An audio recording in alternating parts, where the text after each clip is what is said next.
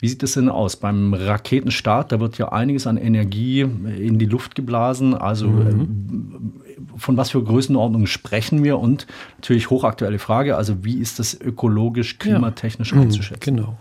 Muss man auch sehen, dass diese Raketen in kürzester Zeit durch die, unsere Wetterschicht, durch die ersten zehn Kilometer der Atmosphäre durch sind und dann oben in der Stratosphäre fliegen und dann natürlich dann auch ihren Abgasstrahl hinterlassen. Und das ist natürlich kritisch zu betrachten. Klar, da sind auch, werden auch Treibstoffe verwendet, die jetzt nicht so, nicht so umweltfreundlich sind. Mhm. Äh, gibt auch Raketenstufen, die Kerosin verwenden. Es gibt Hydrazin, sehr giftiger Treibstoff, wo man auch immer aufpassen musste. Früher bei den Space Shuttles, wenn die gelandet waren, dann ist immer noch so ein, so ein Prüfwagen um die rumgefahren. Bevor die Astronauten aussteigen durften, wurde erstmal mit so einem Schnüffelgerät abgeschnüffelt, ob noch irgendwie Hydrazin austritt aus den Triebwerken, weil das eben so giftig ist. Und man da sicher gehen wollte.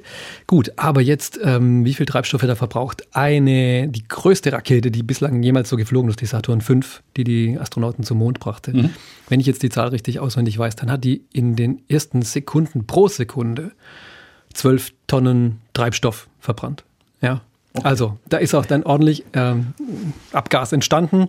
Ähm, jetzt, das ist die, die bedenkliche Seite, umweltbedenkliche Seite. Jetzt gibt es aber auch eine ganz interessante Seite, wo man dann sagen kann, mh, hm, funktioniert eigentlich ganz gut, weil mittlerweile hat man ähm, vor allem Oberstufentriebwerke, die mit Wasserstoff und Sauerstoff okay. Ähm, betankt werden. Und wenn man die beiden miteinander zur Reaktion bringt, dann entsteht dabei Wasser. Sprich, ich habe eigentlich eine ein umweltfreundliches Raketentriebwerk. Ja, auch die ähm, auch Apollo, ähm, Saturn-Raketen hatten solche Stufen, in denen Wasserstoff und Sauerstoff verbrannt wurde. Die Space Shuttle sind ähm, mit, ihren, mit, diesem, mit dieser Kombination geflogen und da kommt am Schluss eigentlich dann Wasser hinten raus.